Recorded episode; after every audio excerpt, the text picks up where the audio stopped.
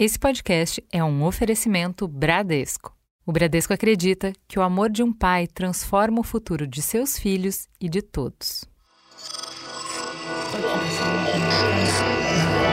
Esse podcast é, apresentado por b9.com.br.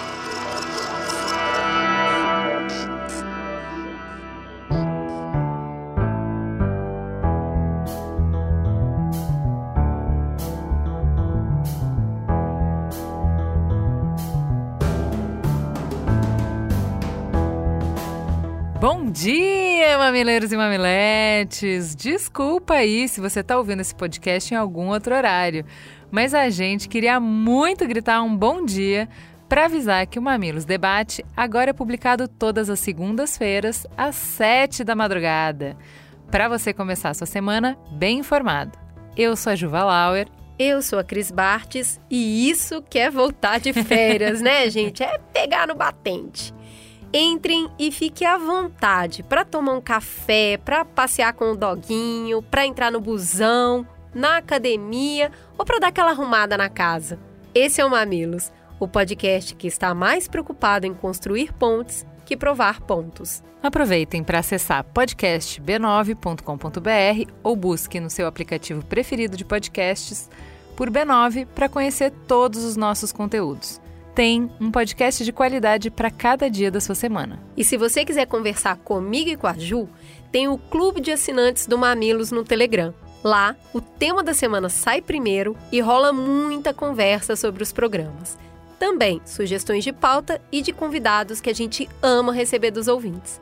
Para assinar, acesse catarse.me/mamilos. Bora para a conversa que hoje o tema são os Jogos Olímpicos.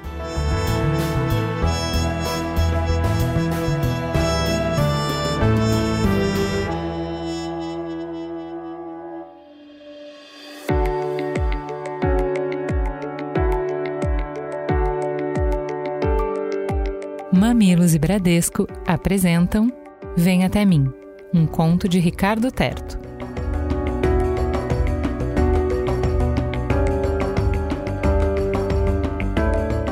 Episódio 2 Todo mundo mesmo.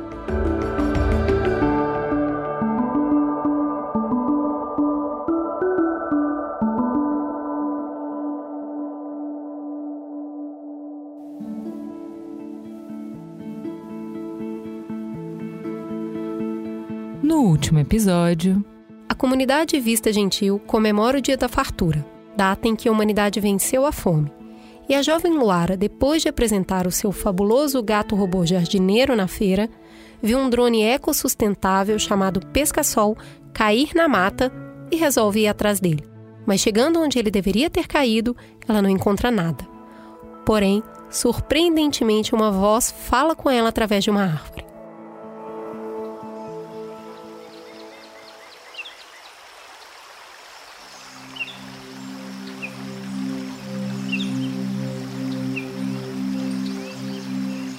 Os avanços da tecnologia, aliados à preservação do mundo natural, trouxeram possibilidades imensas para as formas de vida no planeta.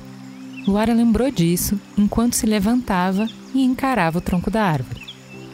Mas ainda assim, tenho certeza que árvores não falam. Essa última parte do pensamento ela não conseguiu guardar só para si e acabou dizendo em voz alta. Eu concordo. Árvores não falam, disse a árvore ou melhor, a voz dentro da árvore. E ainda continuou. Meu nome é Mila. Lara não estava só surpresa. Ela estava francamente fascinada. Prazer, Mila. Eu sou a Lara. Eu não quero ser indelicada, mas daqui você parece perfeitamente uma árvore. Eu não sou uma árvore, eu sou uma menina. Aqui, ó, não tá vendo? Disse Mila. Luara não estava vendo nada, mas ela começou a ter uma ideia do que podia estar tá acontecendo. Mila, o que você está vendo agora? Você? A voz cada vez mais confusa de Mila soltou. Hum, mas o que que eu sou? Insistiu Luara, já com aquele sorriso no canto da boca, típico de quem acabou de descobrir algo muito interessante ou criou um gato regador dançarino. Mila declarou um longo. Hum. Examinando bem o que ia responder. Você é um bichinho redondo que brilha colorido que eu achei aqui no chão. Aham, eu sabia! comemorou Luara sem medo da euforia. Já que o que ela acabou de deduzir justifica plenamente qualquer reação eufórica. Você tá falando comigo pelo pesca-sol e eu tô falando com você pela árvore. Aham! Não entendi nada do que você disse. Devolveu Mila. Luara riu em seguida porque, de fato, ela entendia o que estava acontecendo, mas não sabia como aquilo foi acontecer. Seria uma interferência rara? Alguma ressonância entre a árvore e o pesca-sol? Certamente era assunto para a instrutora Tulane na próxima aula. Mas por enquanto, era importante tranquilizar sua nova amiga Mila. Eu quis dizer que eu sou uma criança também. Eu não sou um pesca-sol, mas a gente está se falando à distância. Eita! Às vezes, essa é a única palavra apropriada para certas situações. E foi só isso que a Mila conseguiu dizer. Eita. Mas calma, você não deve estar longe. Me conta, em que parte do festival você tá? Já foi confabulando o Luar. Festival? Eu não tô em nenhum festival. Eu tava passeando, vendo uns pássaros grandões voando lá no alto. Só. Como é esse festival? Essa resposta deixou Luara tão ou mais surpresa do que uma voz saindo de dentro de uma árvore. Na verdade, foi a primeira vez que Luara ficou chocada. Todo mundo adora o dia da fartura. As tortas, as músicas, as contações de histórias. Agora, parando para pensar, ela nunca tinha ouvido falar em Mila na sua comunidade. Pescasol deve ter ido para muito longe ou é uma criança que se perdeu totalmente. O festival do 15º dia da fartura, ué. Aqui a gente sempre faz brincadeiras, invenções, as minhas são ótimas, por sinal. Além do mais, todo mundo aproveita todos os pratos. Todo mundo mesmo? Perguntou Mila. Todo mundo mesmo. Um silêncio se seguiu. Colada com o um ouvido na árvore, Luara sentia a respiração de Mila quase misturada com a brisa que vinha do Rio Graça. Eu queria conhecer o festival, confessou Mila. Então vem até mim, disse Luara decisiva. Mila, hesitante, só confirmou o que já se sabia. Mas eu não sei onde você está, Luara. Luara voltou a sorrir.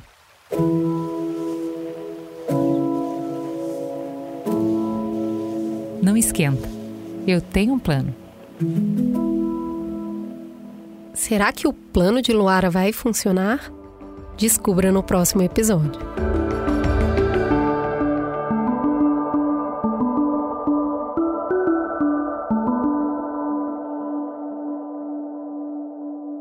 muito esforço, muita dedicação, muito suor e muito, mas muito choro. De alegria, de tristeza, de frustração. Os Jogos Olímpicos são sempre emocionantes, para quem participa e para quem torce. Mas essa edição tem algo mais. Tóquio 2020 insistiu em continuar com o número do ano que não existiu. Por conta da pandemia do Covid, os jogos foram adiados e, claro, tudo foi diferente. Máscaras, distanciamento e a ausência de público marcaram o evento. 206 países levaram 11 mil atletas, dos quais 4.400 são paralímpicos. Todos se reuniram com esquema detalhado de protocolo de segurança. No Instagram, quem segue o perfil de Douglas, jogador de vôlei do Brasil, pode ver o dia a dia de quem estava na Vila Olímpica e todos os cuidados tomados. Ainda assim, 300 pessoas se contaminaram. Em 20 dias de evento, foram distribuídas 5 mil medalhas em 33 esportes que se desdobram em 339 provas. 49% dos atletas presentes eram mulheres, fazendo dessa edição de Tóquio os jogos mais igualitários de todos os tempos. Em 1900, primeira edição da era moderna, nós mulheres éramos apenas 2% dos competidores. Tem muita coisa em jogo numa competição desse tamanho. Todo mundo quer ouro, mas vencer e estar tá no lugar mais alto do pódio é, na verdade, só um sonho para a maioria dos atletas presentes. Eles estão lá para muito mais do que isso. Eles representam seus países, seu povo. Estão reunidos para celebrar o espírito humano, o potencial do corpo, a solidariedade, a cooperação entre os países e nos lembrar que estamos todos no mesmo planeta. Ver todo mundo ali, juntos, buscando mostrar o seu melhor, nos faz acreditar que a gente pode superar não só recordes, mas também as nossas diferenças.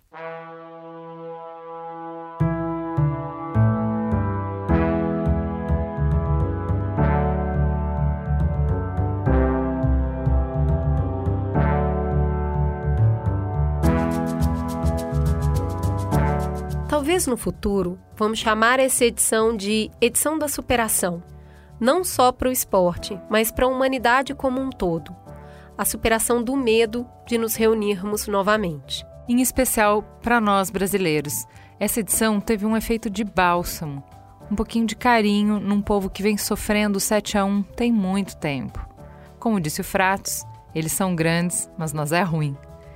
Com tantas dificuldades para praticar esporte nesse país, a delegação brasileira, composta por 309 atletas, era a 12ª maior delegação e mostrou muita raça, conquistando 19 medalhas até o dia que a gente está gravando. No mínimo, a gente vai sair dessa edição com o mesmo resultado do Rio 2016, que era o nosso recorde. Mas para as brasileiras, essa edição já é a campeã. Hoje, elas já somam três das quatro medalhas de ouro que ganhamos. E olha que as mulheres brasileiras começaram a participar apenas em 1932. Quando a gente fala de vitória, a gente pensa só em comemorar. Mas a verdade é que um número muito significativo de atletas tem histórias de superação para muito além da profissão. A vulnerabilidade social é um grande oponente para eles chegarem onde estão. 42% dos atletas brasileiros não tem nenhum patrocínio. Um quinto vive com menos de 2 mil reais de auxílio. 7% vivem com menos de mil reais de auxílio.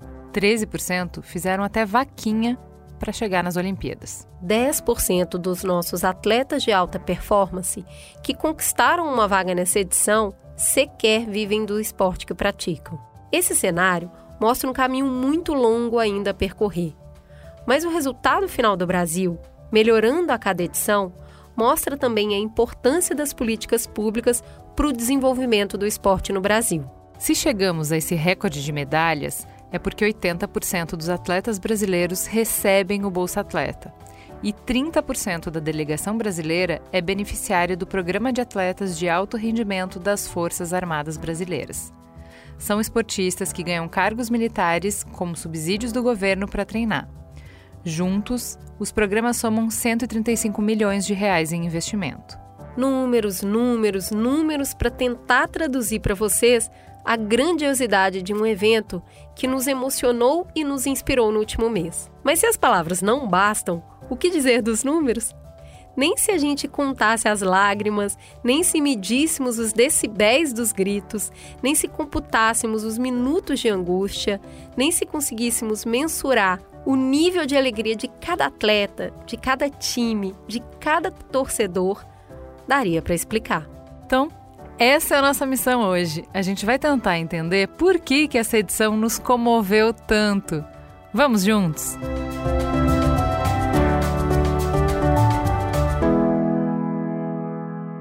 Antes da gente entrar de fato no papo, vamos para o nosso intervalo comercial. Não sai daí.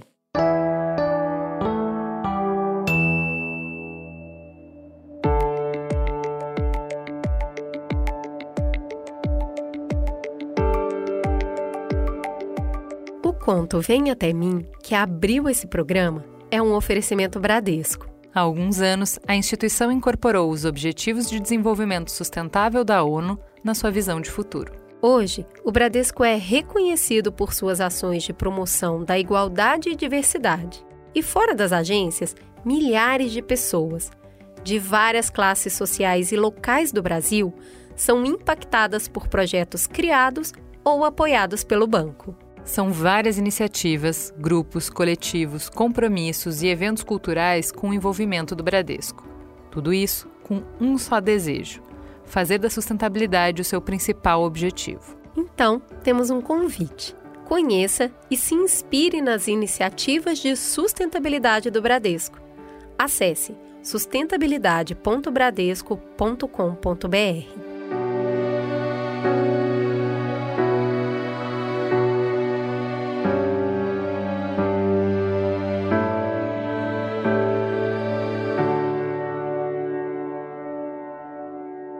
Então, vamos começar com convidados mais do que especiais. Primeiro, quem já é de casa, tio Isino. Quem é você na fila do pão? Muito bem-vindo de volta ao Mamilos. Olá, Juliana Valauer. Olá, Cris Bates. Sempre um prazer inenarrável estar na presença de vocês, ainda que virtualmente, separados por léguas e léguas de distância. Bom, eu sou um jovem, né? É assim que eu me identifico nas redes, nas ruas, Sou jornalista esportivo, produtor audiovisual, sou podcaster há algum tempo e sou um dos convidados do Braincast, né? Esse programa apresentado por Carlos Merigo, que traz o, me, o melhor do mundo da inovação digital, negócios, cultura. Muito bem, seja muito bem-vindo de volta, mais uma vez abrilhantando Mamilos. E a gente completa essa mesa com a grande jornalista esportiva, que a gente é muito fã, que é quem está nos trazendo o melhor das Olimpíadas pelo Twitter e pela telinha. Ana Thaís Matos, quem é você na fila do pão? Bom, é, eu sou. Primeiro que eu sou fã de vocês, né, gente? Eu já falei isso algumas vezes. Eu tô me sentindo como se fosse o sofá do Jô Soares. Porque eu esperei muito por esse momento. Isso é verdade. É, bom, eu sou jornalista esportiva, trabalho no Grupo Globo, sou comentarista de futebol, fui repórter de rádio também, trabalhei no, no jornalismo nos últimos anos, na, sempre no esporte. E é isso, estou muito feliz de estar aqui com vocês porque sou fã. Foi o primeiro podcast que eu consumi aqui no, no Brasil, foi a primeira noção que eu tinha. Gente, é legal fazer um programa específico sobre alguns temas. Então, estou muito feliz em estar aqui com vocês e, e disse isso em off, digo isso em on. Vocês ressignificaram muito a minha relação de trabalho com as mulheres. Devo ah, muito a vocês duas. Que linda. Orgulho. Bom, esse programa aqui se dedica a dar essa visão geral das Olimpíadas, então a gente quer começar falando daquilo que marca mesmo o atleta, né? Marca qualquer modalidade, que são as derrotas, as derrotas mais marcantes. O que, que vocês viram que vocês deram aquele berro com a televisão, que vocês deram aquele soco na mesa, vocês falaram, eu não acredito. Quais foram as derrotas mais marcantes dessa Olimpíada para vocês? Cara, eu vou, eu vou ficar com vôlei de praia. Eu tô, fiquei muito encanada com vôlei de praia. Primeiro porque foi o esporte que eu cobri na Rio 2016. então eu peguei um apego pelo vôlei de praia. E segundo porque nós éramos muito favoritos, né? É, tanto com a Duda quanto a Ágata, quanto o Alisson e o Alvinho. É, eu fiquei muito mal pelo que eu vi no vôlei de praia com a outra dupla também, o Evandro e o Bruno Schmidt, o Bruno que é atual campeão olímpico é, da falta de sintonia deles dois, da relação deles ali, inclusive, fora das quadras principalmente. Então a minha grande frustração é que eu quase quebrei a televisão, foram as derrotas no vôlei de praia. Aproveitando e mandar um beijo pro Higino também, meu parceiro de samba, embora com gosto, gosto duvidoso nas escolas de samba dele. Isine, e pra você? Eu, eu acho que assim, é... eu tô vivendo momentos mais torcedores nas últimas duas Olimpíadas, né? Então, eu, eu coloco mais o ódio nas coisas que o torcedor sente o ódio. E aí, nessas Olimpíadas de Tóquio, para mim ficou muito claro que o ódio está direcionado aos esportes que têm alguma espécie de júri. Né? Quando a gente tem um jurado, o cara vai dar a nota interpretativa. Boa, boa. Isso aí tá desgraçando completamente a minha cabeça. Então, por mais que eu sinta o ódio que a Ana também sente ali de, né, putz, o esporte que a gente estava esperando alguma uma coisa melhor e aí decepcionaram, etc e tal. É, eu acabo levando essa, essa interpretação sempre para o putz, mas e o investimento, né? E a federação, e o incentivo, não sei o quê, mas o jurado não tem incentivo, o jurado é safado. então tem que, tem que atacar eles. Então tudo que teve nota e a gente se ferrou, tudo que teve um, um, uma decisão de juiz e a gente se ferrou, então o judô, é... O judô eu chorei junto. Aliás, eu choro muito nas Olimpíadas. É, eu choro de emoção, de tristeza, de felicidade. Tudo eu choro. Eu, eu chorei também. muito com aquela, com aquela judoca, sabe? Não é difícil. Judô, ginástica, Putz, o que mais que, que a gente teve de nota? O surf, né? Que foi assim. Do Medina. E o surf o, o moço tá vendo de longe, né? Não sei é, se tudo, devia ser tudo, assim, não. Tudo que tem júri me trouxe, me trouxe muita dor, assim. Acho que. E, e, o Medina, acho que foi, foi o nosso primeiro, né? Da mesma forma que a primeira medalha de uma Olimpíada, de um, de um Pan-Americano, de um evento, costuma marcar muito. Acho que a primeira garfada de nota das Olimpíadas, que foi a do Medina ali, acho que foi marcante para mim. Ainda mais desse, desse ícone do amor, né? Que estava representando não só o seu país, mas esse sentimento tão nobre. Foi, foi bem doloroso. Eu quero dizer só uma coisa, que eu, vivendo agora como torcedora, né, Olimpíada, eu entendo agora o torcedor que, do futebol que cobra a gente sobre a arbitragem. Porque a gente que é do futebol sempre é cobrada. Por que, você não comentou aquele pênalti que não foi? Falou, gente, eu não sou comentarista de arbitragem, não. Comento futebol, o jogo jogado. Agora não, eu quero cornetar arbitragem. Eu fico louca quando os comentaristas não falam do árbitro que estão roubando os brasileiros. Então agora podem me cobrar porque eu entendi o sentimento do torcedor do futebol. E tem um negócio bom da, dos, dos jurados que, assim, vários esportes têm jurados do, de todas as nacionalidades do planeta, né? Tem gente do mundo inteiro por ali. Mas como a Olimpíada é no Japão, a culpa é do jurado japonês. Então, claro, isso mesmo. logicamente. Convidou errado, no mínimo. É isso aí. É, eu, eu ah, sofri muito na eliminação por pênaltis da seleção feminina de futebol. Cara, eu acreditei ali que ia rolar. Eu odeio pênalti, sempre detestei pênalti. Eu acho injusto, sofrido, é péssimo. E ali, assim, a gente saiu na frente, a gente perdeu no último, no último. Foi, assim, foi, foi muito triste. Mas eu achei muito legal é, que nessas Olimpíadas a gente pôde comentar o futebol. E Ana Thaís, especificamente, foi super crítica à Pia. Eu, desde que a gente fez o EA comentando a Copa Feminina, eu amo todas as mulheres da seleção, as que foram, as que não foram. Eu toda a raiva que a gente colocou pro antigo técnico, que a gente nem vai falar o nome dele, porque já passou, gente eu coloco de amor pra pia, sabe? E aí eu tive uma é, interpretação completamente apaixonada, não objetiva, e eu gostei muito de ver Ana Thaís criticando. Fala um pouco sobre isso, Ana Thaís. Acho que é uma conquista pra gente isso, né? Sim, concordo. Eu, e foi essa leitura que eu fiz, Ju, porque eu acho que pela primeira vez a gente pode falar de uma eliminação do Brasil na bola, né? A gente perdeu no futebol. É claro que a gente tem toda essa questão que envolve o investimento do futebol feminino no Brasil. De 2019 para cá as coisas mudaram, mas dessa vez acho que foram as escolhas equivocadas da treinadora, a forma como ela montou o elenco, é, as escolhas de pensar o futebol da seleção, abdicando um pouco dos nossos pontos fortes, como questões individuais da, do time. E eu acho que o maior respeito que a gente dá na cobertura do futebol feminino é tratá-lo respeitando o histórico dele, mas dentro da realidade atual, da mesma forma que eu trato o masculino. Então, se eu cobro o alto rendimento dentro da realidade do masculino, eu acho que o mesmo respeito passa quando eu critico o masculino, o feminino. E eu lembro disso porque na Copa do Mundo de 2019, na Copa do Mundo de futebol feminino, de feminina de futebol, é, eu lembro que eu fiz uma crítica a Alex Morgan, atacante dos Estados Estados Unidos, porque ela tinha feito cinco gols na estreia e depois ela não fez mais gol nenhum. E eu acho ela muito super valorizada, assim. Eu acho que tem outras atacantes melhores do que ela. E o fã-clube dela ficou muito revoltado comigo. Meu Deus, ela é maravilhosa, ela é linda. Eu falei, gente, ela é linda, ela é legal, ela é um ícone. Só que dentro de campo, pra mim, ela é super valorizada. Então, eu acho que foi mais Mexe ou menos muito com as paixões, né? Mexe muito. muito. A gente viu o que você passou falando do Djokovic.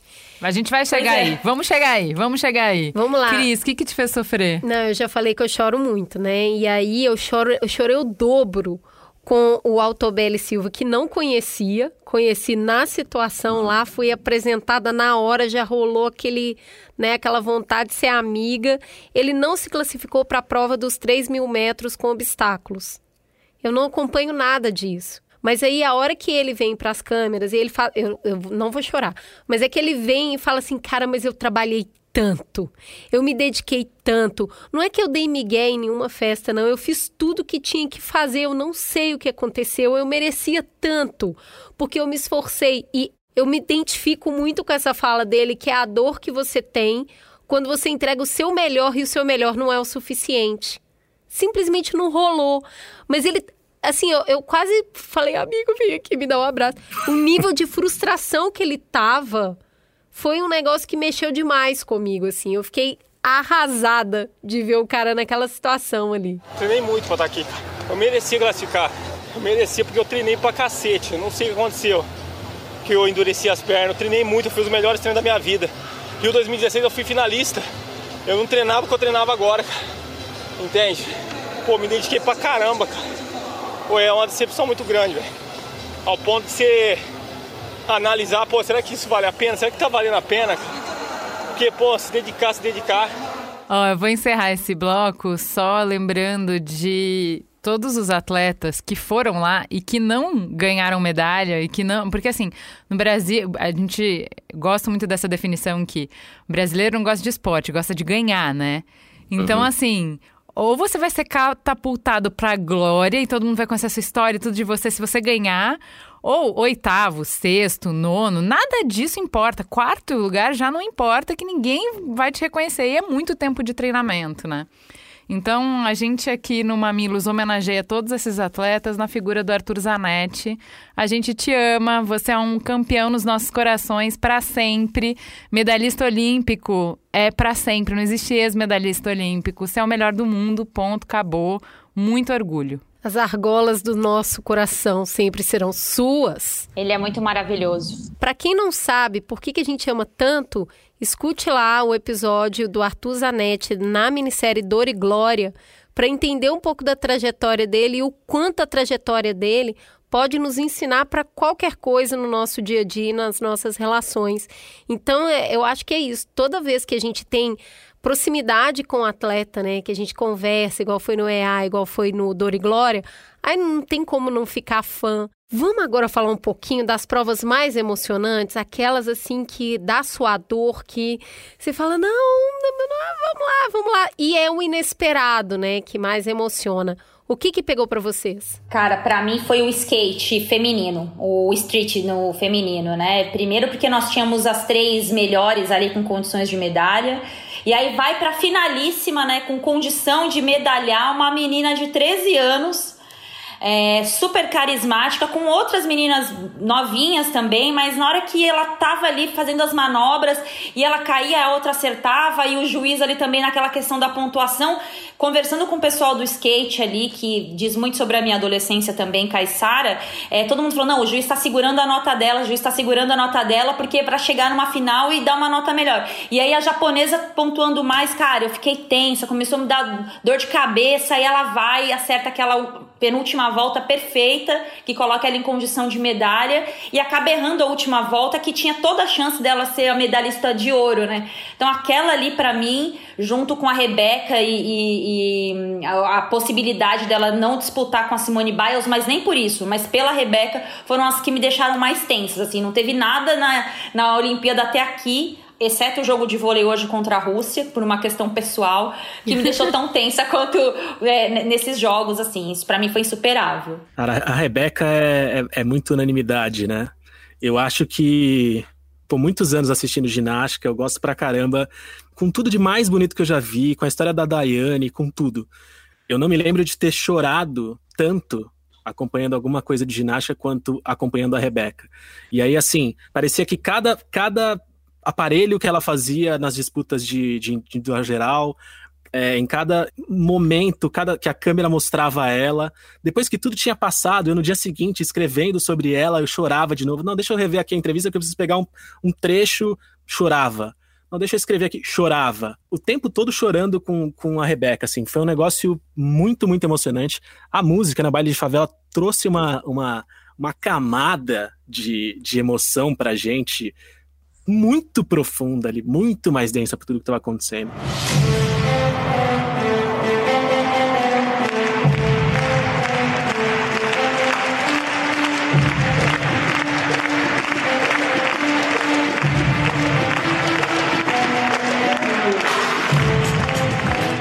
Para mim foi, foi de longe a coisa mais emocionante que aconteceu nos jogos até agora. Eu tenho achado muita coisa legal, os novos esportes foram legais de, de acompanhar, o Ítalo foi super emocionante, ele tem uma história muito bonita também e, e cheia de, de coisas que nem o melhor roteirista do mundo uhum. colocaria na história de um atleta. Falei assim, ah, vou escrever aqui que o atleta, que esse cara, que esse surfista, na, ele surfava na, na praia da porta de casa com, uma, com a tampa de isopor do, do do latão ali que o pai, sabe, sai dessa, né? Vai ficar capona. e o cara tem isso na história, então foi muito emocionante também.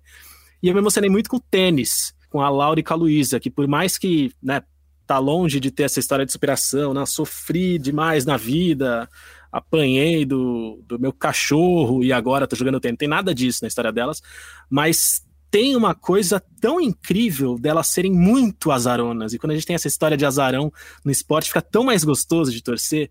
Então não, era, uma, é, um, é um pódio improvável num nível assim, é, nem era para elas terem entrado, não tinha nem índice. Ah, Então, tá.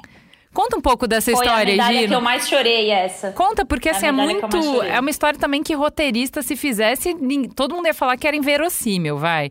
Conta Não, essa história dessas meninas. Cara, elas, assim, os, os países inscrevem as suas atletas, é, tem um trecho para inscrever elas ali, só que depende de um, de um cálculo de soma e divisão do ranking que as duas têm, né?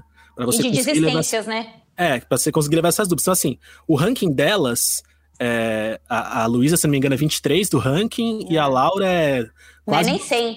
né? É, ela, ela tá quase no 200 do ranking. Então, quando você juntava as duas, estava muito longe para elas conseguirem ir, então elas não tinham é, esperança de ir. E aí, devido às desistências que aconteceram, no último dia, no dia para fechar as inscrições na competição, ligaram para a Confederação Brasileira de Tênis e falou: ó, pintou aí a vaga. Quer ir? Bora. Então, assim, são duas meninas que. Sabe o não suplente do vestibular? Que você É, entra na. Você fala, não acredito. Então elas não tinham jogado juntas, se conheciam logicamente, mas não tinham jogado juntas, entraram de última hora com muitas outras favoritas ali, que duplas que de fato ou já jogam juntos há algum tempo, ou estavam se preparando para essas Olimpíadas. Então, cara, caiu caiu muito de paraquedas. Elas estavam cada uma no lugar do mundo, correram para conseguir ir para o Japão. E aí de repente elas começam a ganhar das pessoas e Não, e assim, é importante dizer, já que você está falando que elas entraram por desistência, a gente poderia imaginar, ah, então elas não encontraram as mais fortes do ranking, não estavam competindo e por isso que elas ganharam. Mas não é isso, né? Não, ga- elas, derrubaram medalhista. É, é campeãs de Grand Slam, inclusive, né? Eu falei que essa, essa foi a medalha que eu mais me emocionei, assim. Eu vivi muitas emoções nessa, nessa Olimpíada, mas eu não sei, me bateu muito forte essa dupla. É, Eu me identifiquei muito com elas, assim, é, por- por- justamente por isso, por sub- subverter a ordem, né? Não eram para estar ali, não eram as favoritas, é, chegaram aos 47 do segundo tempo e, assim, super cabeça boa, energia boa, o treinador, o, o técnico, né, que as inscreveu também, foi muito firme em tentar a vaga para os tenistas brasileiros numa hora que a gente nem sabe o que está acontecendo no esporte de alto rendimento no Brasil. Na hora que eu a vi, assim, na reta final da pontuação, a forma como elas salvaram a sequência de match points, assim, foi muito emocionante. Eu vi muitas coisas legais. As mulheres têm me emocionado muito nessa Olimpíada. Já era esperado, mas tá me tocando de um jeito que eu não sei nem de, não sei verbalizar. Agora a medalha dessas duas aí pra mim, nossa, é inesquecível, inesquecível. tem um negócio especial que, assim, elas brilharam na hora que era para brilhar, né? É. Pode ser que o resto da vida delas, esportiva, da carreira como atleta delas, elas não tenham nada, nenhuma conquista que chegue perto disso, que elas continuem em lugares do ranking ali que, né, que não beliscam premiação, etc e tal. Só que no momento que elas precisavam brilhar, elas marcaram o nome delas na história. O Guga não conseguiu um resultado desse, o Meligene não conseguiu um resultado desse, nenhum dos grandes tenistas que a gente tem na história do Brasil conseguiu um resultado desse, e elas foram lá e conseguiram a primeira medalha do tênis brasileiro. É um negócio surreal mesmo. assim, surreal. Surpreendente. Nem o né? Djokovic, chupa. a gente vai chegar nele. Tem uma questão nessa medalha especificamente que eu queria destacar é que, pô, a gente como mulher, quantas vezes alguém vira pra gente e fala, vai lá e faz, e você fala, não, tem muita gente melhor que eu. Sim. Não, aquela lá, pô, aquela, essa galera tá se preparando há muito tempo, eu não vou. E aí, de repente, você imagina, a pessoa tá lá na posição 200 no ranking, entra por desistência, e ela foi mesmo assim, uma vez dentro, é, primeiro que ela aceitou ir, esse desafio de chegar lá sabendo que você entrou numa posição desfavorável e falou: agora que eu tô aqui, eu vou dar meu melhor. E ela acreditou no melhor dela e fez. E eu fico vendo isso no nosso dia a dia. Muitas vezes você produz um conteúdo e põe no ar, e às vezes você fala, ah, mas podia ser tão melhor, ai, mas podia aquilo, mas podia aquilo. Ou no trabalho, ou alguém fala, olha, eu queria te chamar para palestrar, e você fala, eu? Não, tá louca? Eu não. Então, eu acho que mais uma vez é, essa medalha ela mostra para nós mulheres que é, se apareceu a oportunidade, aproveita, é, mana. É, vai. Se joga, mana. Vai lá e se esborracha fazendo, mas não deixa de ir. Não deixa de aproveitar a adrenalina da oportunidade. E às vezes dá até ouro. Olha aí. não, gente, e, e, você falando isso, Cris, eu, por isso que eu me identifico tanto, né? O momento ego trip aqui. Porque eu fiquei três anos no vestibular, tomando porrada no vestibular, porque eu queria estudar na USP, eu queria ser professora, eu queria seguir a carreira acadêmica, eu não queria ser jornalista. Não tava mais nos meus planos ser jornalista, porque eu já tava mais velha precisava ganhar dinheiro e via que ia ter que estagiar, não estava mais nas minhas. Não, não tinha mais essa opção. E aí, no meu quarto ano de, de cursinho pré-vestibular, já trabalhando, mais velha, vendo todas as minhas amigas do colégio se formando e eu ainda no cursinho, apareceu uma, uma possibilidade de bolsa para jornalismo na PUC, que foi a minha segunda opção. Falei, ah, eu vou lá, vou me inscrever, vou ver se eu gosto mesmo do curso. Gente, tá tudo aí. Tá é muito doido isso, cara. É muito maluco. Por isso que eu fiquei emocionada com elas, me identifiquei muito. Gente, vamos agora fechar esse bloco com as frases mais marcantes das Olimpíadas, porque o Olimpíada pra ter aquelas frases lá que é para imprimir, para fazer quadro. Tá muito bom, né, gente? E aí, quais foram as frases para vocês? Ah, eu fico com a do Bruno Fratos. Os caras é grande, mas nós é ruim. eu amei essa frase. E eu nem sou tão fã do Bruno Fratos, mas essa frase resumiu muita coisa do que é a presença do Brasil nos Jogos Olímpicos. Os caras é grande, mas nós é ruim, né? Que é Brasil, mano. Que não tem essa não. Choveu, fez sol, os caras são grandes, os caras são. Não tem essa não, cara. A gente vai, a gente faz. Foi muito bom mesmo. Cara, assim, todo o, o, toda a comemoração dele, o bloco inteiro foi bom, né? É. Ele, ele, ele personalizou o meme que ele só existia nos nossos sonhos, nos nossos corações. E agora ele existe na realidade do vencedor da medalha de bronze, que comemora mais do que o primeiro e o segundo colocado. Então tá lá, o primeiro e o segundo colocado blazer, super sérios, nenhuma comemoração. Ele mordendo medalha, beijando a esposa que é treinadora é, dançando. Juliana, Cara. eu discordo um pouco de você que o primeiro colocado tenha ficado blasé, porque na verdade ele ficou surpreso, porque eu acho que ele pensou: esse cara tá achando que foi ele que tirou o primeiro lugar. Deixa eu avisar para ele que fui eu, não foi ele. Aí o cara olhava para ele do tipo. Mano, você tá enganado, assim, não quero te chatear, mas eu ganhei ele tava muito feliz. E aí, não, assim, a hora que a galera entendeu, ele dava soco na água.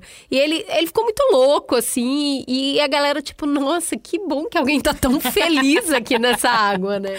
Cara, e foi muito legal, porque nesse discurso que ele falou, né? Eles são grandes, mas nós é ruim.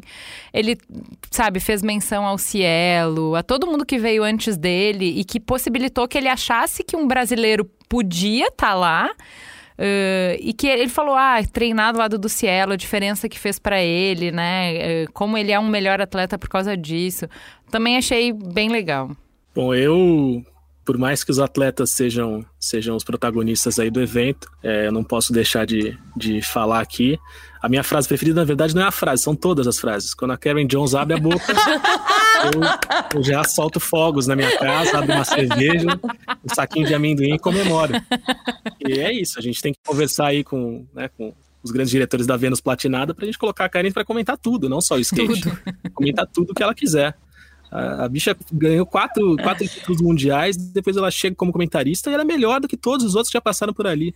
Natural, né? Livre ali, putz, dançando, cara. Ela tá, ela tá fazendo o que ela quer ali. Ela manda xerecada, xerecou na mesa. hum. Xerecou no campeonato.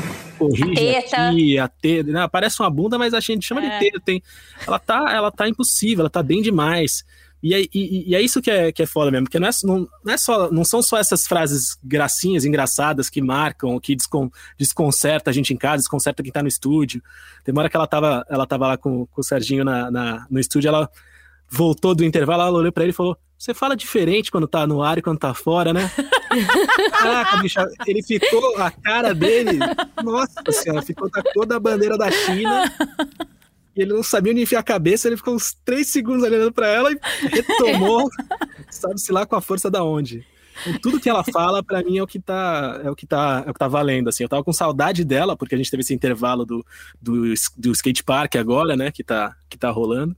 E foi muito bom ter ela de volta. Nossa, eu fico demais. imaginando que uma mina, de quando ela começou no skate, que ela foi muito, né, muito vanguardista ali naquele meio, que essa mina já teve que dar de olé em cara, é. que já veio tirar onda com a cara dela. Então, ela chega na televisão e fala. Ela fala, os outros é grande, mas nós é ruim, né? Porque. É. Ela vira e fala assim: nada aqui vai me fazer, vai me abalar, entendeu? Eu tô aqui pra, pra divertir. E aí ela vai assim, você tem toda a razão, ela, ela é muito autêntica e ela envolve a gente muito em todos os comentários dela, até é. na forma como ela é apresentada ela fala assim: não, não, não, não, não. Segura. A ordem dessa apresentação aí não tá certa, não. É, ela foi bem nessa daí, que eu achei que foi a frase mais emblemática dela, que foi uma frase numa entrevista que ela deu, né, cara? Eu, é, se vocês me permitem falar sobre isso, eu acho que isso para mim foi muito revelador, porque ela é questionada, né? É, ela é apresentada, na verdade, por uma apresentadora, ah, você já é uma pessoa conhecida do meio, do cenário e tal, porque você é casada com o cara da banda X, não sei o que. Ela, não, não, não, não, não, não. Eu não sou reconhecida porque eu sou casada com isso e mãe de ninguém. Eu sou reconhecida porque eu sou tetracampeã do mundo. Sou vanguarda no meu esporte. E isso, gente, é uma quebra de narrativa muito importante. Eu acho que é surreal a gente. Eu, o que eu tô mais vivendo como comunicadora nesses Jogos Olímpicos é a quebra de, é, é a quebra de narrativa. Eu sei que é uma palavra meio clichê, mas assim, é, os novos comunicadores a Karen, o Serginho, Everaldo Marques, e eu tô trazendo muito pro nosso grupo, porque é quem tá fazendo a transmissão, né, que a gente tá acompanhando ali, a grosso modo, nos Jogos Olímpicos, embora o Band Esportes também esteja fazendo. Mas é uma cobertura diferente e tem uma quebra de narrativa. Tem o cara que fala você é ridículo na TV aberta, tem o Serginho que explica por que, que hoje em dia você não pode chamar os americanos de norte-americanos ou só de americanos, porque o Canadá, porque tem o Brasil, porque tem uma outra narrativa se construindo. Então acho que a gente tem um rompimento ali do que era daquele sequestro de narrativa, né, de um padrão de forma de contar a história para o que está acontecendo. Você tem que dialogar com o mundo que você está vivendo, com a atualidade. Eu acho que isso é o mais legal desses Jogos Olímpicos como comunicador. Eu tô vibrando com cada um dos meus amigos, jovens, dispostos, estudiosos. Eu acho que daqui para frente tem cada vez mais menos espaço para quem não se prepara para dialogar com o, novo. E não só isso, não só no on, mas também no off. Porque às vezes o cara vai ali na rede social, faz alguma coisa para dar aquela famosa lacrada, mas no off ele é, não é um cara bacana. Não é o que acontece com a nossa galera, que a nossa galera é muito ponta firme e eu estou realmente muito entusiasta com eles. Aliás, aproveitando o gancho, é, as, a cobertura está bem mais diversa e a gente teve alguns marcos sendo quebrados, como, por exemplo, comentaristas e narradores é, usando pela primeira vez os pronomes é, neutros para se referir a atletas trans e não binários, né? Então isso foi uma, assim, a gente está falando em TV aberta, a gente está falando no Brasil profundo, e isso é um indicador, um sinalizador que muda o jogo, né, Ana? Completamente, completamente. Embora isso cause ainda muita estranheza nas pessoas, né? Nem todas, mas se a gente não usar a nossa voz para, entre aspas, educar as pessoas, mostrar que é possível você contar a história do jeito que deve ser contada, as coisas nunca mudam.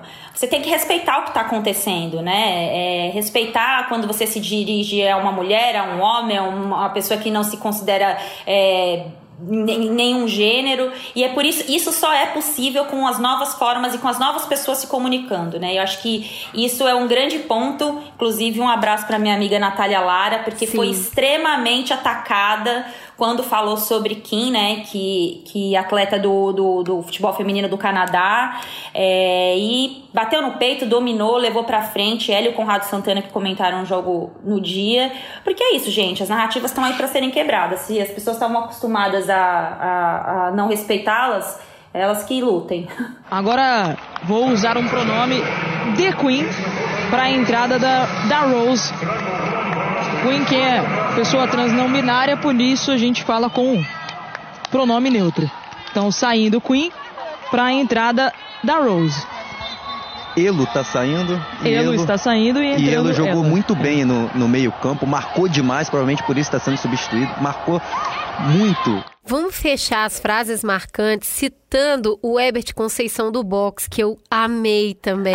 eu também. Amei. Eu, me fez lembrar muito o vídeo do Snoop Dogg Dog, sabe? Que ele fica se agradecendo pelas coisas. Eu sou medalhista olímpico, caralho!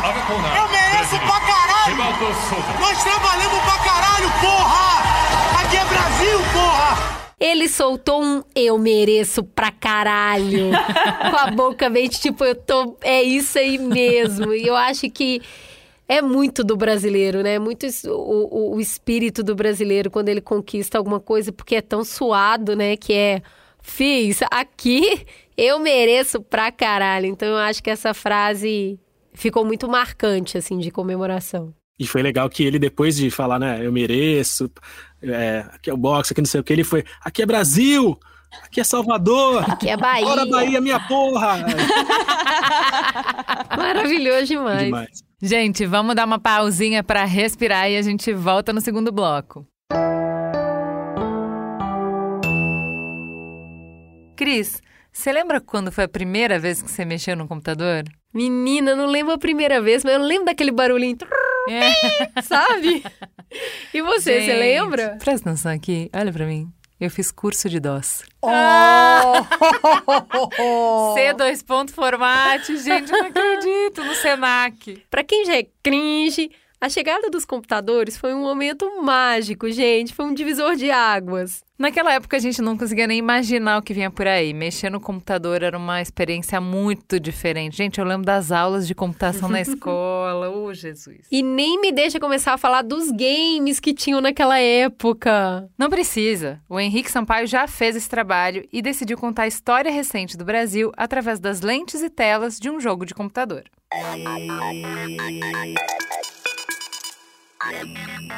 Primeiro Contato é o novo podcast da Rede B9. É uma coprodução do B9 com o Overloader. Todas as terças, o Primeiro Contato conta como os computadores e games entraram nos lares dos brasileiros. E essa aventura tem tudo, viu? Política, economia, crime, até trabalho infantil.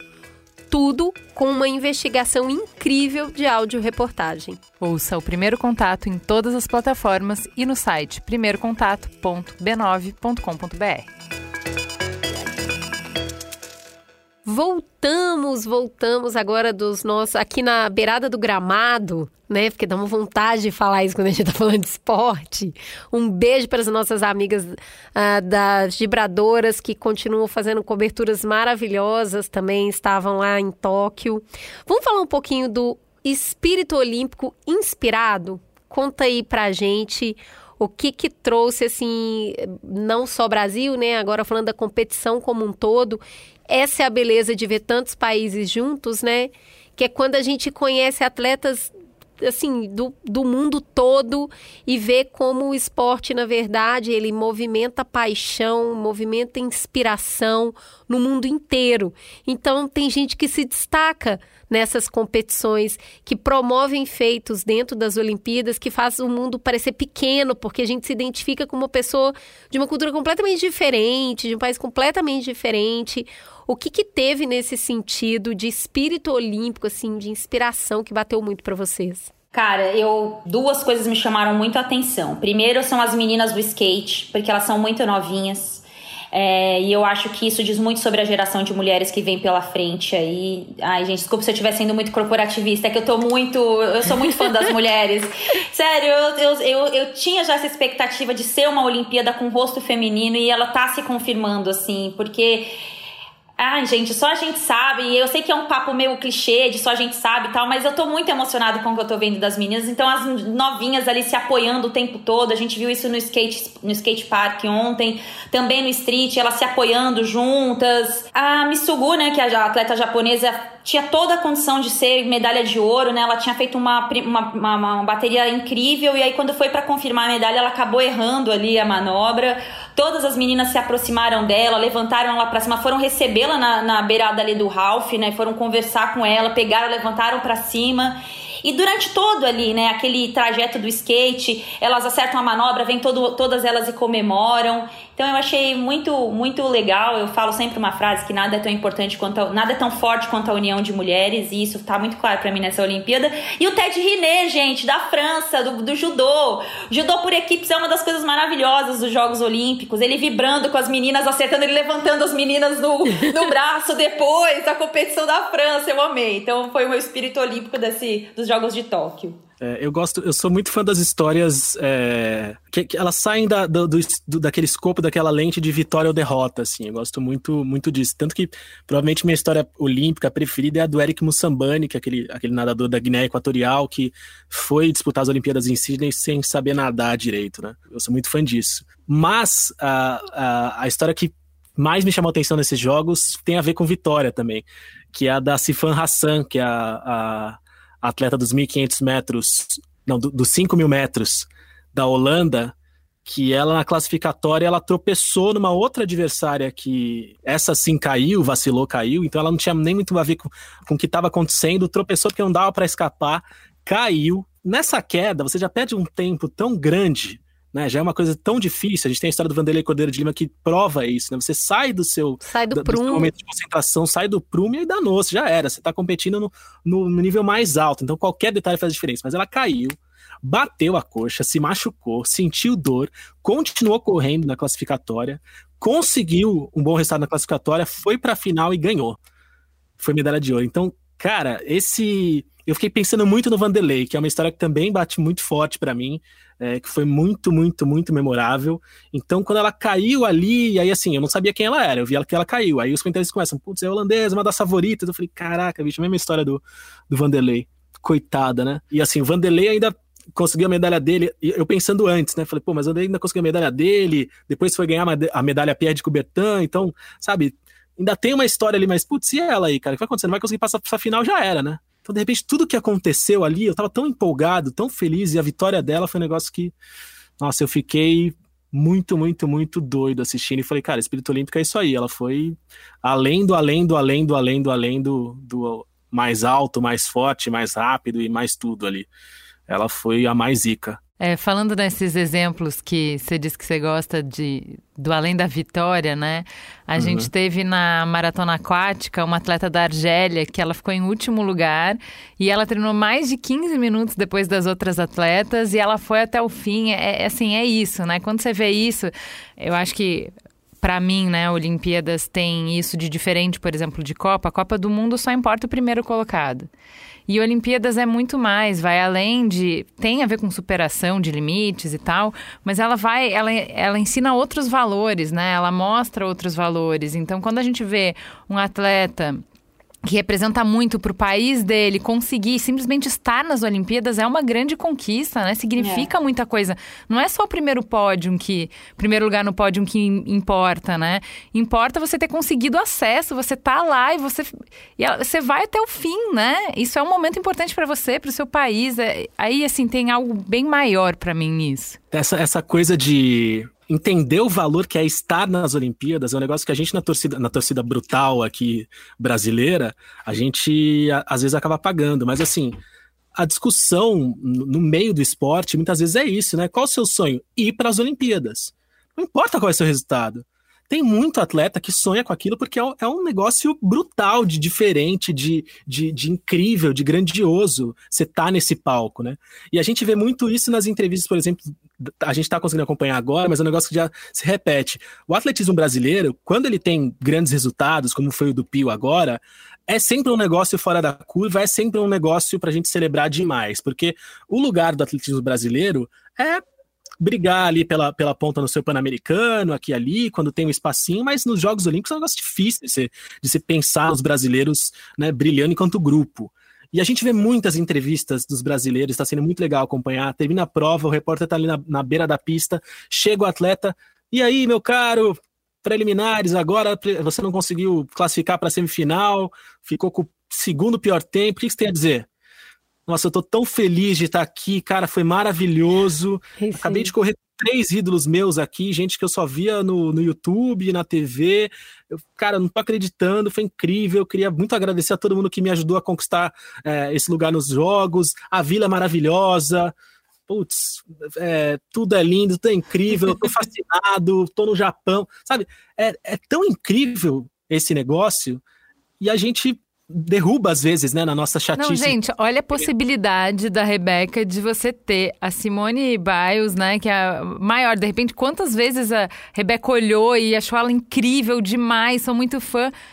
ela torcendo na arquibancada pela Rebeca, vibrando com a Rebeca. Tipo, o que, que isso significa para você, essa troca, né? E aí nós estamos vendo exatamente o momento em que ela termina o exercício e todo mundo lá aplaudindo. Olha lá, Simone Bias. Simone Bias tá. Acho, acho que a Simone tá torcendo para nós, hein? Tô achando que a Simone é. tá com a gente. Vamos junto, Simone, vem, vem com nós. Eu queria puxar um pouquinho para isso, porque a gente está falando muito das mulheres e eu acho que a gente precisa fazer um recorte de raça aí dentro da representatividade das mulheres negras no esporte. É, e aí é muito emocionante, é duplamente emocionante, né? Porque a Tatá, quando ela vê a Rebeca e ela vê aquela menina negra com aquele colã maravilhoso, cheio de brilho, voando, ela, ela acha aquilo incrível ela se identifica, ela já está enchendo a paciência desse negócio de ginástica olímpica já tem tempos. Depois dessa Olimpíada, então, assim, piorou muito a minha vida. Então, a Tatá tá ali assistindo aquilo. E aí, quando a gente estava comentando em casa sobre a Simone e o que, que tinha acontecido e que ela tinha saído. E aí, é, aí a Tatá só captou aquilo ao longe, sabe? E aí a gente foi assistir a outra a apresentação da Rebeca e ela viu a Simone torcendo pela Rebeca. E assim, a Simone não me parece ser uma pessoa que torce para todo mundo, né? Concordo. Sabe aquele meme assim, é você não, você não, você não, você sim. Ela só fez um você sim ali. E é a união das mulheres negras, independente do país que elas representam. E a Simone estava ali apoiando uma, uma outra mulher negra. Então, cara, é uma mensagem absurda potente que passa para cada uma das meninas que veem aquilo, que veem como é que a união é importante, que percebem que elas podem ocupar qualquer espaço. Então, para mim, o espírito olímpico dessa edição, para mim, foi ver ali a Simone na arquibancada batendo palma para Rebeca, um negócio imenso. Gente, Fadinha dançando, Fadinha simplesmente curtindo estar com os melhores skatistas do mundo sabe, uma menininha, começando a adolescência ainda. Tá solta a Raíssa, não? Tá, tá relaxada? tá, tá treinando, ah, tá treinando a rede social. tá, ela tá assim tão feliz, é, postando o vídeo do Tony Hawk, gravando ela andar de skate. Que que, que é isso? O que, que isso Toninho. significa? Cara, que que é isso? Ah, bom demais. É, é muito especial. E, e a, a Cris estava falando dessa questão da representatividade. Isso foi muito batido, né, nessa construção do que foram os Jogos de Tóquio, do que está desde do pré-jogo, né, do, do, da pré-Olimpíada, é, o quanto eles iam.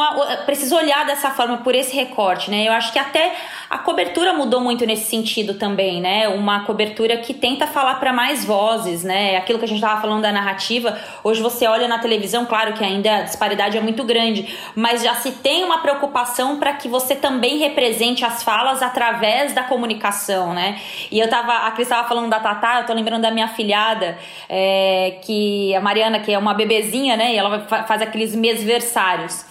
E ela é negra. E aí eu peguei e falei pra minha melhor amiga, Jaqueline, falei, olha, escuta aqui, ou você vai vestir ela de, de ginasta, de Rebeca Souza, ou então a nossa, nossa amizade de 20 anos vai ser... A... Ela, não, já vou correr atrás. Aí me mandou ontem a foto, que mandou fazer o colan pra fazer a foto de mêsversário da Mariana. Maravilhosa. E aí você tava falando dessa diversidade na cobertura, a gente tem que mandar um beijo aqui pra Karine Alves, que é sua companheira é, que, que cobre lá no Sport TV. Ela esteve com a gente aqui na, na edição do OEA que a gente fez, que é uma das poucas repórteres jornalistas negras que a gente tem no Brasil. E aí tem uma foto no Instagram dela, dela com a Rebeca, e é muito bonito, entendeu? Porque, assim, quando uma pessoa negra é, tem um reconhecimento, ela tá representando todas as pessoas negras ali que raramente têm reconhecimento. Então, assim, é outro nível de vitória e que legal que a Karine tá lá e tá podendo narrar isso, tá podendo ver isso de perto. Concordo, e ela é muito, muito merecedora também da trajetória jornalística dela, né? Eu conheço a Karine, nós somos amigas há muitos anos e ela enfrentou muitas coisas, assim, sabe? Essa necessidade que a gente é cobrada de ter que provar o tempo todo que merece estar no lugar que está e, e vê-la é, livre, com é, empoderada internamente, né? Endossada internamente para ser quem ela é para se comunicar da melhor forma possível. Enfim, eu sou muito fã e fico muito feliz em vê-la dessa forma aí também. E mesmo porque eu não tenho que ficar feliz com nada, mas eu fico porque ela é minha amiga.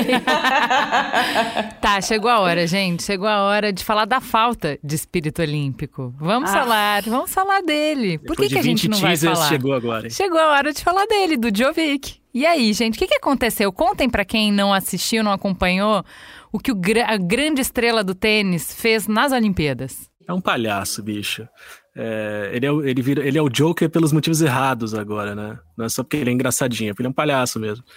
o Djokovic é o seguinte: o tênis nas Olimpíadas tem um, tem um calendário apertado, né? É um calendário muito mais apertado do que eles estão acostumados a, a jogar no, no circuito exclusivo de tênis durante, durante o ano. E aí tem, é, a gente sabe que um outro atleta escolhe não jogar, prefere não ir, não dá a devida importância. E o Djokovic foi muito até inclusive pela possibilidade de completar o, o tal do Golden Slam, que é, é um feito muito, muito, muito inédito, improvável, que é você conseguir ganhar os quatro maiores torneios do mundo, fechando o Grand Slam, e as Olimpíadas. Então é um negócio que, pô, se você só tem a oportunidade de quatro em quatro anos e ganhar os quatro Grand Slams já é, já é muito difícil, pô, você conseguiu cinco. Então dizem que ele foi muito por esse ego, de completar isso e se colocar num patamar maior do que o Nadal e o Federer. Então, assim, isso é uma conversa, uma especulação, são coisas que a gente ouve nos bastidores, mas se o motivo é esse, já tá errado. Entendeu? Já é só para alimentar o ego, você tá errado, mas tudo bem. Aí vai o desgraçado, joga duplas e simples, tem uma atitude patética no jogo que ele é eliminado no, de simples, já no jogo contra as das duplas mistas, desculpe, Gino, contra é. o Brasil, ele foi extremamente deselegante com a dupla brasileira. O Marcelo Melo saiu cornetando, é... né? O Marcelo Melo saiu do jogo. o jogo, ele gritava, ele provocava nada a ver, assim, baixo astral um jogo, um jogo sem público que ele ficava fazendo graça pra arquibancada. Tipo, claramente você tá mandando uma mensagem escrota pra quem não, tá Não, não tem nada da, a ver com Olimpíadas, né? Assim, nada a ver. É, o que eu acho interessante é, já não tem nada a ver com o tênis especificamente, porque embora é, é, é bem diferente, né? Característica de esporte. No futebol, o que é tolerado no tênis não faz sentido, né? Uhum. Uh, e assim, no tênis e nas Olimpíadas, assim, é completamente o oposto do, do espírito olímpico, né? O Grinch das Olimpíadas. É, então, ó, vamos lá. Desagradável no jogo de duplas mistas contra os brasileiros. No jogo que ele perdeu de simples contra o tenista espanhol, se eu não estou enganado, ele teve uma atitude escrotíssima que ele quebrou a raquete na rede, no, na, no mastro ali no pauzinho da rede, ele quebrou a raquete a muitas pauladas, num gesto muito tosco, muito, muito tosco. Um cara do nível dele não pode ter esse chiriquinho de forma nenhuma. Assustou ali o catador de bolinha, o árbitro, todo mundo estava em volta, foi patético. Perdeu, ficou pistolinha, e aí o que, que ele fez? Classificado para a disputa do bronze, ele não, ele não jogaria né, mais a disputa do ouro na, na dupla mista. Ele simplesmente desistiu, falou: ah, quer saber, eu não vou jogar não. E aí a companheira dele, a atleta dele da Sérvia, que cara, sonhando com aquela medalha, sabe? Da mesma forma que as nossas tenistas brasileiras viveram esse momento único, poderia ter sido esse momento único na carreira dessa tenista sérvia. E o que, que ele fez? Desistiu. Falou, não vou jogar não, tô cansado, não tô me sentindo bem, eu, eu vou, eu vou embora. Vou embora e foi embora. E desistiu. Péssimo. E ela não jogou. Péssimo. É, eu vou usar o exemplo do Ted Riner, né, do, do francês do judô, que foi disputar o bronze, disputou amarradão. É, depois foi disputar o por equipes, disputou amarradão também. É, o Djokovic vem de uma sequência de, de, de, postura questionável, né? Fez um torneio no auge da pandemia e que muitos saíram, é, inclusive, contaminados depois. É um cara anti-vacina, já falou, tem declarações falando sobre ser anti-vacina. Criticou indiretamente, sem citar, mas ficou bem entendido que ele criticou a postura da Simone Biles em não competir, né? Por questões psicológicas. É, e aí, com todo isso, esse fato já narrado pelo Gino, eu acho que foi o grande é, não espírito olímpico de, dos Jogos de Tóquio. Só para fazer uma comparação. É, exato. E eu lembro que na Rio 2016, a minha primeira matéria foi uma entrevista com o Rafael Nadal. Eu cheguei no Parque Olímpico para entender o que era a dinâmica dos Jogos Olímpicos e foi no dia que chegou a delegação espanhola de tênis e o Nadal veio para competir. Eu olhei para trás, eu ouvi uma fala em espanhol, eu olhei para trás e vi que era ele, né? Assim, inclusive ele é um dos meus tenistas preferidos.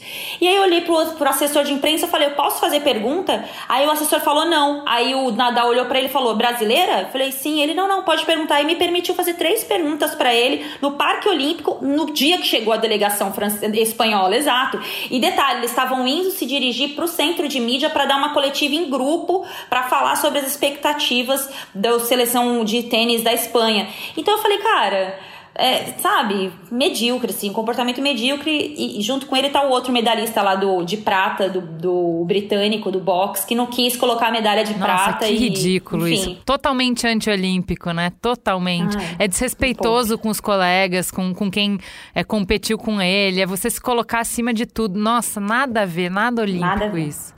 Tá, mas eu, a, gente, a gente quer aproveitar que você citou essa, é, essa polêmica da Simone e vamos para o bloco de polêmicas e reflexões que eu acho muito legal, que como um grande evento mundial, é, tudo que acontece lá acaba tendo potencial de provocar discussões que movem a sociedade. E a Simone pautou uma discussão sobre saúde mental. Ontem, Simone Biles desistiu da final por equipes. Hoje, através das redes sociais, a equipe dos Estados Unidos confirmou que ela também não vai participar da final do individual geral, prova que define a ginasta mais completa da competição. Ela já havia anunciado que não participaria da final por equipes. A decisão segue uma recomendação da equipe médica que optou pelo bem-estar emocional da atleta, que tem sofrido com a pressão por resultados. Queria que vocês trouxessem para a gente um resumo do que, que aconteceu para a galera que não acompanhou e um, comentários.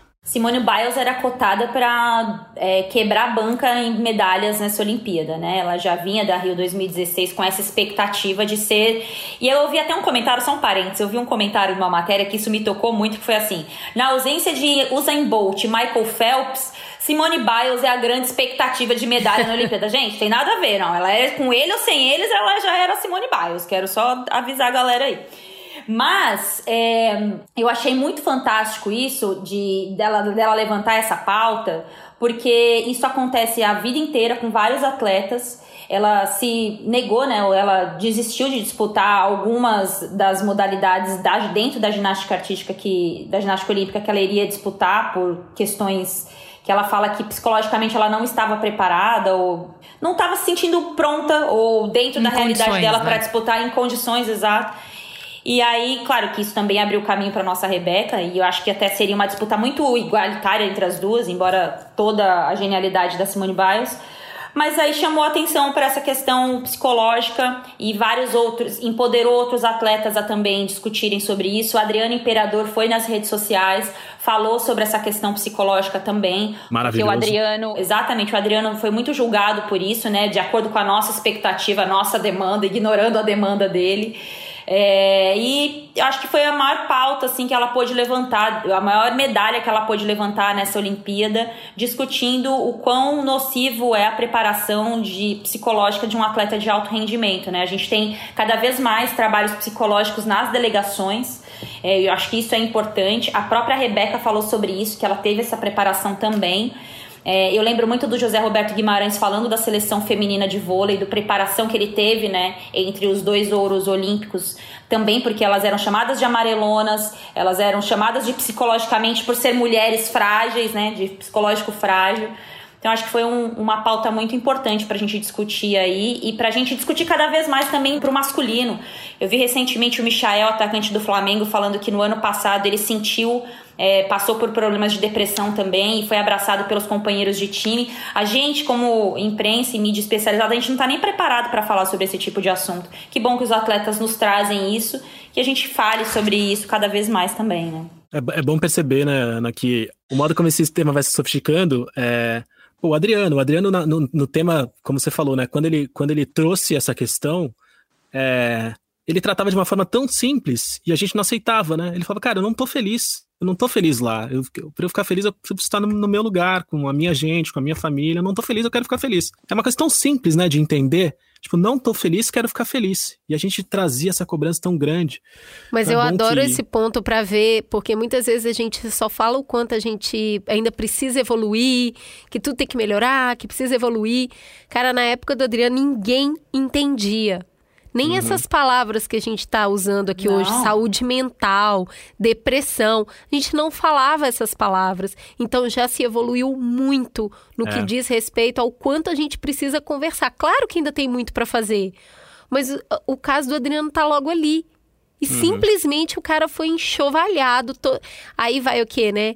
É, é, o irresponsável, é o instável. Aquilo ali é bebida, aquilo ali é droga.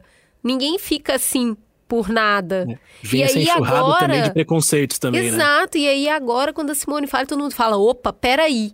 Tem pelo menos um, opa, peraí. Ainda tem um espírito de porco para falar que, ai, desistiu, é, é, geração floquinho de neve, mas a, a esmagadora maioria das pessoas já entende o que, que isso quer dizer e eu acho que a gente tem que sublinhar que nós estamos evoluindo. A gente fez um episódio de Dor e Glória com a Cris Roseira. Vai lá, escuta para você ver como que é para uma atleta de alta performance no, no futebol feminino, no auge da carreira, entrar em depressão, não entregar aquilo que ela gostaria, o vazio dentro da pessoa que nem ela consegue entender. Uhum. Então, é, quanto mais atletas falam sobre isso, acho que mais importante é mesmo. É porque a gente, como é, é, é tão simples, é, é, automático você entender. Simone teve uma contratura muscular, não, não vai poder participar de mais nenhuma prova. Porque a, a, a, a discussão que foi assim, então por que foi? Se tava mal, é. porque foi. Agora, se, tiver, se fosse físico o negócio, foi porque tava bem. Chegou lá na hora da competição, não ficou bem. E aí todo mundo entende, cara. Deu uhum. problema no joelho, deu por, problema em qualquer articulação, deu problema no músculo, em qualquer coisa, todo mundo entende. Tá, ela, infelizmente, é um, uma tristeza, todo mundo fica muito mal, mas é muito claro o limite físico, né? A pessoa não pode fazer nenhuma prova porque ela não tem como, ela não tem condições. Quando a gente coloca um limite que também é físico, que é psicológico, que é mental, então eu tô contundida. Eu tive uma contusão mental. O meu cérebro não está funcionando, não está fazendo a ligação correta com os meus músculos. Se eu fizer um movimento e eu tiver essa pane que está me dando, não é que eu vou ficar machucada, não é que eu vou ficar com uma nota menor. Eu posso me quebrar completamente. Uhum. É impossível, eu estou, não estou habilitada. Eu achei que deu uma contribuição muito importante para um tema que está cada dia mais quente no mundo que a gente tem, principalmente depois de um ano e meio de pandemia, a saúde mental, a gente compreender que isso é tão grave quanto uma contusão física, que é um limite também, e que é um limite que precisa ser respeitado, que precisa ser cuidado, eu acho que quando ela coloca o debate dessa maneira, ela avança, ela, ela ajuda a gente a avançar muito rápido, mais rápido do que se a gente fizesse milhares de, de campanhas de conscientização, sabe? É, é uma coisa muito simples. A cabeça faz parte do corpo. Você não tem Sim. a cabeça e o corpo. É um corpo só e a cabeça faz parte dele. Então, essa contusão mental tem que ser uma coisa que a gente compreenda que está acontecendo com o corpo. Não é imaginação. Né? Porque vai muito para esse lugar.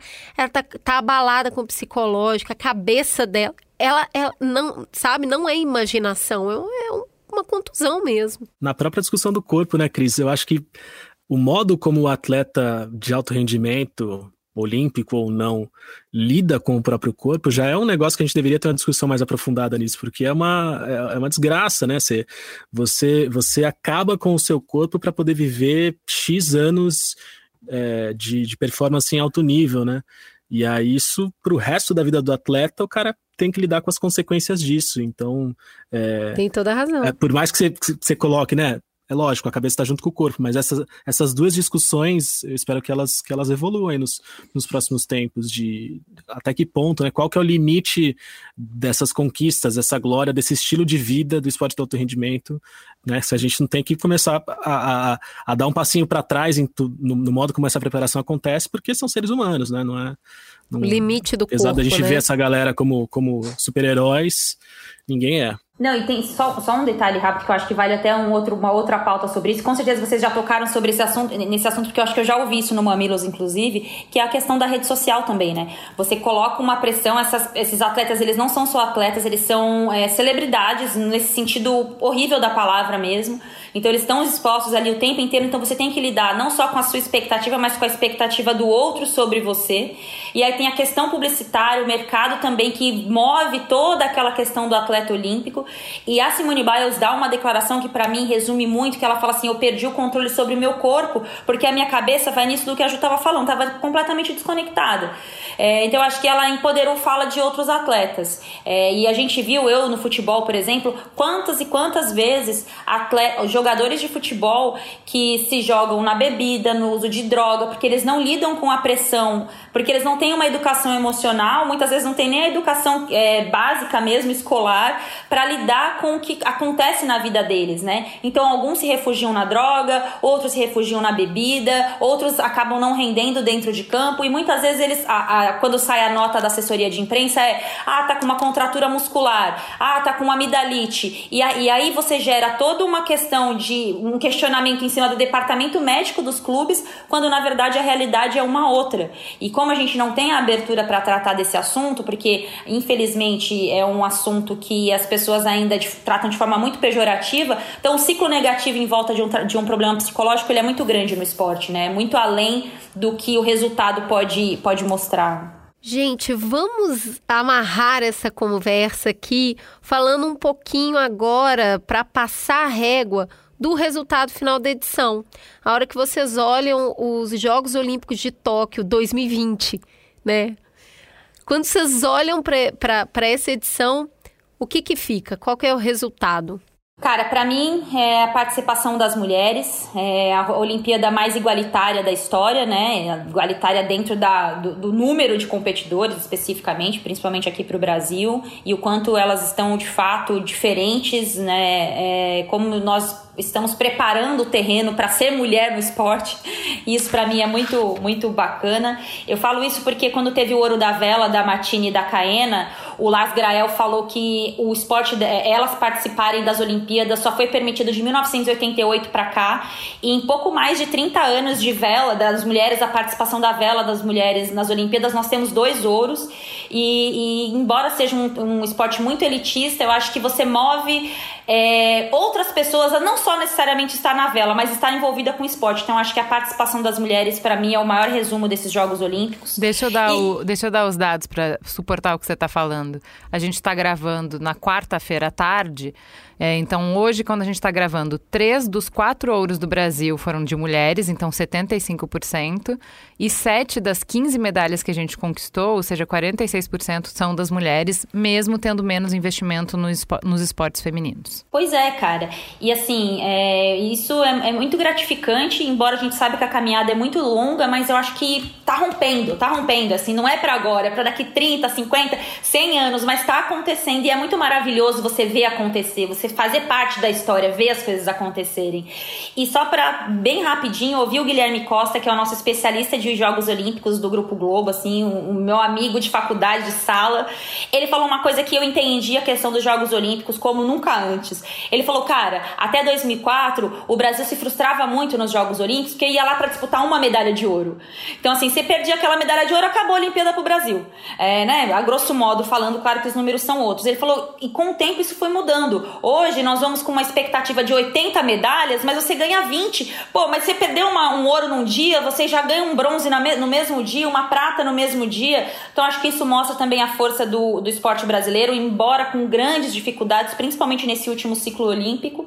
E é isso, eu acho que é, eu me comprometi agora com os jogos, acompanhar mais as outras modalidades, viver mais as outras modalidades, porque eu me senti muito mal em assistir vários dias de programação esportiva, olhar para algum atleta e não conhecê-lo. E aí fui lá olhar, dar um Google e o cara é medalha de prata em Sydney, o outro é medalha não sei do que, a outra foi campeão do mundo. É, então eu acho que isso para mim foi muito importante, assim, entender que o esporte vai muito além desse mundinho medíocre que a gente vive de arbitragem, não sei o que, futebol, blá blá. É, para mim, eu acho que essa, essa foi uma Olimpíada muito de respiro, sabe? Se, se a gente tá, tá vivendo esse momento, puta, muito, muito dramático, muito estranho e que, e que vai se estendendo e que vai se misturando com questões políticas e, putz, já era pra ter acabado, já era pra ter passado e não passou. E, sabe, é, a, a, coisa da, da, da, polarização política e a gente, putz, vivendo. Tem, são os tempos de, de, de desesperança e de, de ódio, sabe? Muito, muito grandes, assim, muito fortes. E, cara, parece que a Olimpíada para, né? Ela, ela pausa no tempo. Ela fala, ó, gente, faz uma pausa aqui. Tinha as discussões nessas Olimpíadas, ah, qual atleta é bolsominion e qual não é? Esse aqui não sei o que lá, e acabou, entendeu? Hoje eu tava tendo uma discussão num grupo, num grupo de amigos que a discussão era essa, assim. A gente tava vibrando muito com, com, com o jogo de vôlei feminino contra a comissão, né, o CNPJ russo lá. e, e aí um cara falou: É, vocês estão comemorando aí, mas vocês sabem que não sei quem, amiga de não sei quem, postou foto com não sei quem lá e, e marcou 17. Claro, Falei, tá? cara, amanhã, amanhã, é, amanhã, amanhã. Foi. É um dia antes da Olimpíada começar e no dia seguinte que a Olimpíada terminou. Durante esses 19 dias, acabou, é pausa. Pausa em tudo que é ruim. Vamos, vamos curtir as histórias, é, deixa a gente se emocionar, por mais que a gente tenha todas essas as, as, questões de tem que ter apoio aqui e ali, isso aqui não foi feito direito, né? A gente traz tudo isso também, mas é uma pausa num momento super, super, super difícil para a gente conseguir voltar a se conectar com essas coisas que, que fazem a gente se unir, né? A, a torcida, a empatia pelos atletas, a superação, é, o esporte sempre assim, né? É, é, uma, é sempre uma metáfora da vida, cara. Então, seja a modalidade que for. Então, conseguir se emocionar, conseguir ver as, ver, ver as vitórias acontecendo, ou aprender com as derrotas que, que, que, o esporte tem mostrado, que as Olimpíadas têm mostrado, às vezes é o que a gente precisa para olhar, se inspirar e trazer aquilo para a vida. Então, eu sou fã demais de Olimpíadas, sempre gostei demais e me emociono demais e espero que nesses poucos dias que a gente ainda tem por aí, continue se emocionando e que quando essa emoção acabe, a gente fique reprisando tudo no YouTube. É, para mim, vai ser uma edição marcada por ser uma Olimpíada sem torcida, né? E aí é isso que a gente, que o Gino falou, que a gente está vendo, assim, a gente nunca precisou tanto do espírito olímpico. Então, sem torcida, você vê o, o que é possível, que é muito representativo do nosso ano, que não foi, mas foi do que, dentro do que é possível que é, foram os atletas e as comissões técnicas indo assistir e torcer uns pelos outros, já que ninguém pode entrar aqui, a gente que está aqui, vamos nós mesmos torcer aqui. Então, assim, no jogo do vôlei feminino do Brasil e Rússia, agora de manhã, a gente teve atletas e comissão técnica indo lá, né? E assim, é, foi bem emocionante. A gente viu a seleção feminina de futebol na telinha, torcendo pela Raíssa no skate. Então. É... Cara, a Ana Marcela nadou, nadou 10 quilômetros de manhã. E de madrugada ela estava assistindo o vôlei no ginásio. Linda ela nem terminou demais. cansada, tá? Porque ela deu Mano, entrevista ela deu entrevista. 10 quilômetros, tranquilo, Oi, não tinha nem uma gota de suor, sem... Tava não senti Pleníssima, cara. Plena. Nadava outra se precisasse. Né? Eu, fui, eu, fui na farmácia hoje de manhã e eu já queria cancelar a participação aqui no Mamilos. Eu tava cansado. cara, mas é, a gente tava falando do, do espírito olímpico, a gente acabou nem passando pelaquela medalha de ouro dividida é, do, do atleta italiano e o atleta do Catar lá. Que, cara, o cara veio para Tava tudo certo para ele vir para o Rio e ele quebrou a perna bem antes das Olimpíadas, assim, tipo, na semana antes. O cara trouxe, escreveu no gesso rumo a Tóquio. O cara celebrou a medalha com o gesso lá sabe? Assim, essas coisas que, que é o que o Eugênio falou, é uma metáfora da vida, é hoje pode estar tá horrível, hoje pode estar tá muito ruim, daqui quatro anos tem mais, o, não é mal que sempre dure e nem bem que nunca acabe. Né? Então, é, acho que a gente precisava, como nunca, dessas metáforas. As Olimpíadas continuaram sendo acontecendo no meio de guerra, né? Sim, elas continuaram acontecendo no meio da pandemia, porque a gente precisa disso, né? Eu queria fechar falando do resultado quando eu olho para Tóquio. Porque quando eles vieram para o encerramento das Olimpíadas no Brasil e já vi com um negócio espetacular, a gente falou: caraca, vai ser a melhor Olimpíada. Porque eles se preparam muito, porque eles são muito organizados, porque eles vão ficar super disciplinados, fazendo tudo antes, então vai ser incrível. E aí tem uma pandemia e o Japão teve que fazer do jeito que dá.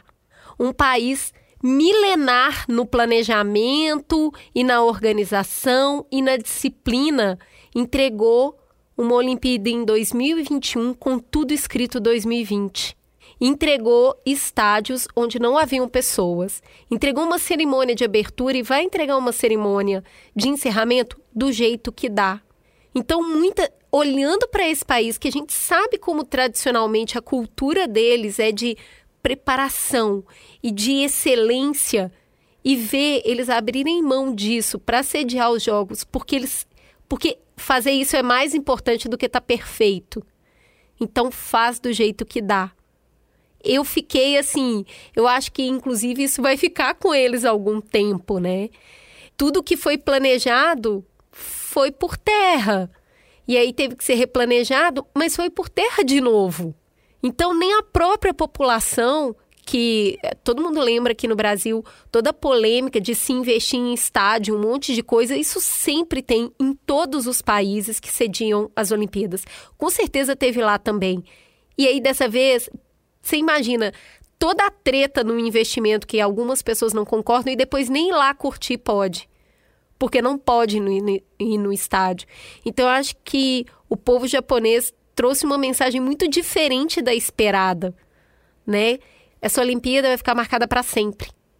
E ela aconteceu em Tóquio e que bom que eles fizeram. Fizeram do jeito que dava. É isso, pessoal. Temos uma Olimpíada? uma super Olimpíada, né? É, dentro da realidade aí de cada um.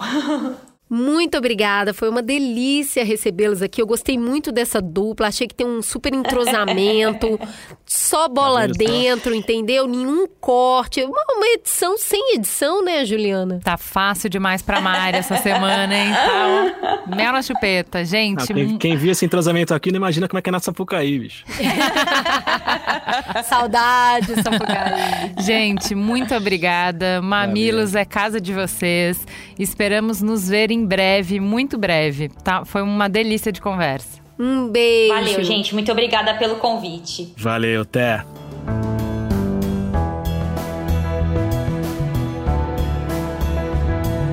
Mamilos é uma produção do B9. Apresentação de Cris Bartz e Juva Lauer. Para ouvir todos os episódios, assine nosso feed ou acesse mamilos.b9.com.br. Quem coordenou essa produção foi Beatriz Souza. O apoio à pauta e pesquisa foram de Iago Vinícius e Jaqueline Costa. A edição é de Mariana Leão e as trilhas sonoras de Andy Lopes. A capa é de Elodângelo. A curadoria dos programas de história é realizada por Deia Freitas. A publicação fica por conta de AG Barros. O B9 tem direção executiva de Cris Bartz, Juva Lauer e Carlos Merigo.